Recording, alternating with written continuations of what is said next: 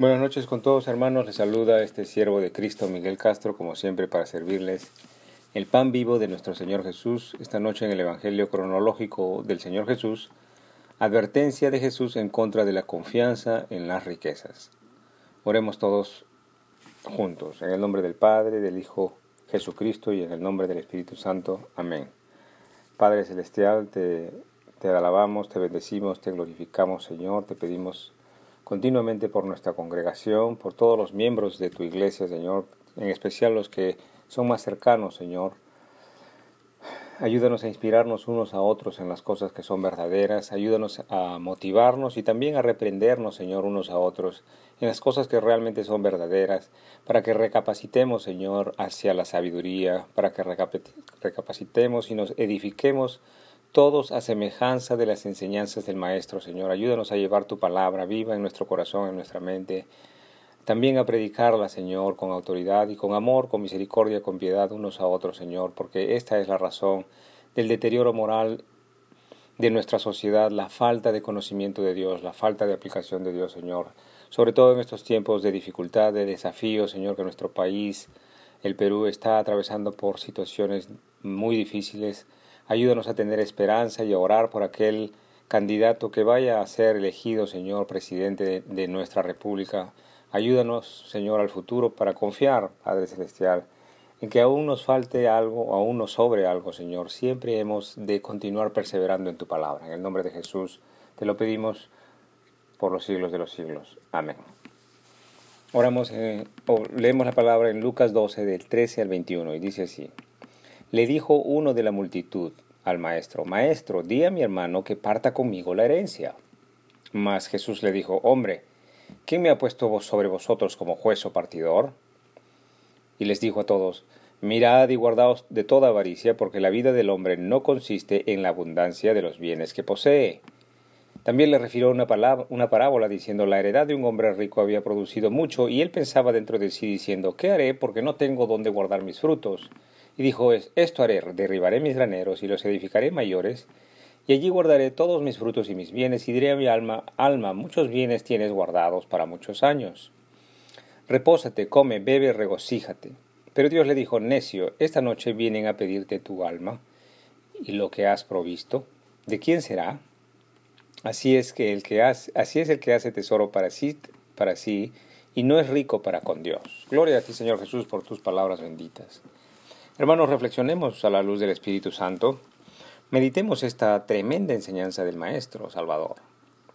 Y pongámonos en el caso de esta persona, de este hombre que sale de la multitud y acude al Maestro Jesucristo para recibir justicia. Él está esperando ser receptor de justicia. Y tome en cuenta que el Maestro es ya una persona asediada por mucha multitud, es buscada, mucha multitud le busca. Y tome en cuenta que el maestro ya es conocido también, tiene mucha fama, es hacedor de milagros. Algunos creen, pero otros no. Entonces tendríamos que hacernos la pregunta, este hombre que sale de la multitud, de la multitud para, para acudir al maestro, para acudir a este rabino, para acudir a este juez sabio, pregúntese usted si este hombre saldría a pedir una herencia que no le corresponde ¿verdad? Este hombre acude al maestro pues con una esperanza de recibir lo que realmente pues le corresponde. El hombre acude al sabio juez, este, este, hombre acude a este rabino diciendo, maestro, di a mi hermano que parta conmigo la herencia. Ahora tendríamos que preguntarnos si este hombre está solicitando esta herencia de parte de su hermano injustamente, ¿verdad? En el discernir de la palabra de Dios y en la ausencia del comentario en la escritura del maestro, el maestro no comenta, no hace preguntas, absolutamente nada adicional se añade a la escritura. No se hace un análisis, el maestro no hace un análisis, ni tampoco pregunta acerca si el pedido del hombre, de este hombre, era justo, es decir, si le correspondía la herencia o no. Esto es irrelevante para el maestro. Importante discernir esto a la luz del Espíritu Santo. Si es que era justo o no que este hombre recibiera herencia, era irrelevante para el maestro esta no es la enseñanza del maestro. Démonos cuenta de que la escritura nos enseña que el criterio del maestro, el juicio del maestro es tan, tan elevado, la lógica del maestro es tan elevada que prescinde, no toma en consideración estos hechos, si es que la causa es justa o no, en términos de la ley mosaica o en términos de la ley humana. No se limita el juicio de nuestro Maestro a los términos de la justicia que se administra entre los hombres. Esto es importante de reflexionar. El Maestro toma una posición muchísimo más elevada que la ley de Moisés, una posición de gran bendición y para inspiración, para motivación de todos los que seguimos o queremos o deseamos o somos discípulos del Maestro. El Maestro da juicio, da un veredicto al pedido de este hombre de una forma que este hombre obviamente no esperaba este tipo de juicio, este tipo de veredicto para nada. Cualquier persona en una lógica natural esperaría que el Maestro exija al hermano que le dé la parte de la herencia que le corresponde. Pero el maestro no responde de acuerdo a la expectativa natural humana, sino que de una forma que realmente es un regalo realmente la forma que responde el Señor, un regalo de Dios para los hombres, alabado sea el maestro, y que tenga el que tenga oídos que escuche, el que tenga manos para recibir este regalo, también que lo reciba. El Señor responde y dice, ¿quién me ha puesto sobre vosotros como juez o partidor?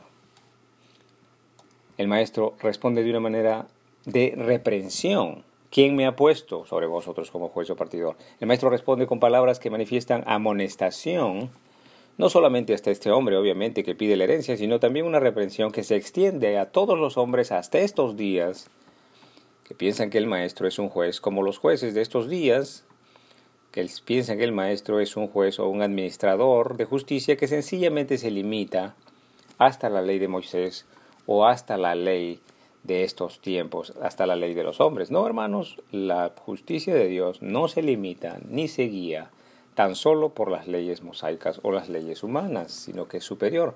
Vea, hermano, que el reino de los cielos, el criterio, el juicio del Maestro es infinitamente elevado, sabio y justo y está tremendamente por encima. Es mucho mayor el juicio, mucho mayor el criterio del hombre mucho mayor que el criterio del hombre natural. El juicio del maestro es mucho mayor que el de Salomón o el de las leyes de los hombres. Veamos que, con qué justicia, con qué criterio, con qué juicio, con qué veredicto, con qué raciocinio, con qué lógica responde el, el verbo encarnado, Jesucristo, el Hijo de Dios, y en esta oportunidad cuando le, cuando le piden que asigne una herencia. El maestro dice, mirad y guardaos de toda avaricia, porque la vida del hombre no consiste en la abundancia de los bienes que posee. La respuesta del maestro es básicamente que todo hombre que busca obtener tan solo cosas de este mundo, pues no ha conocido a Dios. Todo hombre que acuda a Dios para pedir, preocupado únicamente o primordialmente de las cosas de este mundo, aún pues está ciego, perdido y no ha entrado en el reino de los cielos, precisamente porque ama las cosas de este mundo, está preocupado mucho por las cosas de este mundo. Y así lo ha enseñado el Maestro Jesucristo. En primera Juan y el Espíritu Santo, obviamente. En 1 de Juan 2, 15 al 16 dice, no améis al mundo ni las cosas que están en el mundo. Si alguno ama al mundo, el amor del Padre no está en él, porque todo lo que hay en el mundo, los deseos de la carne, los deseos de los ojos y la vanagloria de la vida, no proviene del Padre, sino del mundo. El maestro continúa su enseñanza dando agua viva, a este hombre, que está preocupado en acudir al juez de jueces con la expectativa de recibir su herencia, y le ama, diciéndole, Mirad, guardaos de toda avaricia, porque la vida del hombre no consiste en la abundancia de los bienes que posee. En otras palabras, el maestro le está diciendo que este hombre, a este hombre, que aún no tiene vida en él mismo, su corazón está lejos de la gracia de Dios, los deseos de su corazón están alejados de la enseñanza del maestro, su corazón, su mente, los deseos de su corazón aún están enfocados en las cosas de este mundo, inclusive en la justicia de este mundo, únicamente en la ley de Moisés y en estas cosas de mundo, riquezas. Tenga misericordia el Señor de todos nosotros. Entonces el maestro le refiere una, palabra, una parábola diciendo la heredad de un hombre rico había producido mucho y él estaba dentro de sí, y él pensaba dentro de sí, diciendo, ¿qué haré? Porque no tengo donde guardar mis frutos. Y dijo, esto haré, derribaré mis graneros y los edificaré mayores, y allí guardaré todos mis frutos y mis bienes, y diré a mi alma, alma, muchos bienes tienes guardados para muchos años. Repósate, come, bebe, regocíjate. Pero Dios le dijo, necio, esta noche vienen a pedirte tu alma, y lo que has provisto, ¿de quién será? Así es el que tiene, hace para sí tesoro y no es rico para con Dios. Gloria a ti, Señor Jesús. El maestro nos está enseñando el criterio de Dios frente a los que viven tan solo para incrementar sus bienes. Viven tan solo para incrementar sus propiedades, los que gozan de sus riquezas tan solo para reposar, comer, beber y regocijarse en la, en la confianza de sus bienes. El maestro les dice a todos estos que ponen su confianza en los bienes y únicamente en ellos, dice, necio, esta noche vienen a pedirte tu alma y lo que has provisto para quién será. Tenga piedad el Señor Jesús y nos dé un corazón generoso y dispuesto a administrar todo lo que Dios nos ha brindado. Todo lo que tenemos proviene de Dios. Todo lo que Él nos ha dado debemos nosotros administrar en favor del Evangelio de Cristo, en favor del reino de los cielos. Que si no tenemos riquezas, nos regocijemos de lo que el Señor ya nos ha dado y que nos regocijemos en lo que en la sencillez que podamos tener ya y confiemos en la, en la bienaventuranza que el Señor nos dice en Lucas 6:20, alzando los ojos él a sus discípulos les decía: Bienaventurados vosotros los pobres, porque vuestro es el reino de Dios. Gloria a ti. Gloria a ti, Señor Jesús. Si el Señor nos, si el Señor nos haya prosperado, por ejemplo, con el objetivo de, de ser buenos administradores de los bienes de Dios, pues entonces pongamos todo lo suyo al servicio y en favor del Evangelio del Maestro del reino de los cielos. Igual manera, 1 Timoteo 6, 17 y 19 dice, a los ricos de este siglo manda que no sean altivos, esto es arrogantes, orgullosos, ni pongan la esperanza en las riquezas, las cuales son inciertas, sino en el Dios vivo, que nos da todas las cosas en abundancia para que las disfrutemos. Que hagan bien, que sean ricos en buenas obras, dadivosos y generosos, atesorando para sí buen fundamento para por lo porvenir, que echen mano de la vida eterna. Bendito sea el Señor, Rey de Reyes, Jesucristo mi Señor. Tenga piedad el Señor Jesús y que no permita que nos regocijemos ni depositemos nuestra confianza en los bienes o en las riquezas, sino que pongamos nuestra confianza y regocijo en las enseñanzas del Maestro, en el amor a los enemigos, en el perdón setenta veces siete, en la lengua sabia y todas las cosas del reino y su justicia. Dispongamos todos nuestros talentos y riquezas orientados en, en la predicación de la palabra de Dios, en la práctica de la palabra de Dios, en el ejercicio, la motivación y la exhortación a edificar la fe, la semejanza con el Salvador. Permítenos, Señor, depositar nuestra confianza en Cristo Salvador, perseverar en la palabra de Dios, que pongamos nuestra confianza y nuestro esfuerzo en la enseñanza del Maestro Salvador, Jesús de Nazaret. Aleluya, gloria a ti, Señor Jesús. Muchas gracias por su tiempo. Hasta aquí el estudio bíblico del día de hoy. Continuaremos el día de mañana, si Dios así nos lo permite. El Señor os acompañe en vuestro angosto caminar, el cumplimiento vivo de la palabra de Dios. En el nombre del Padre, del Hijo Jesucristo y del Espíritu Santo. Amén.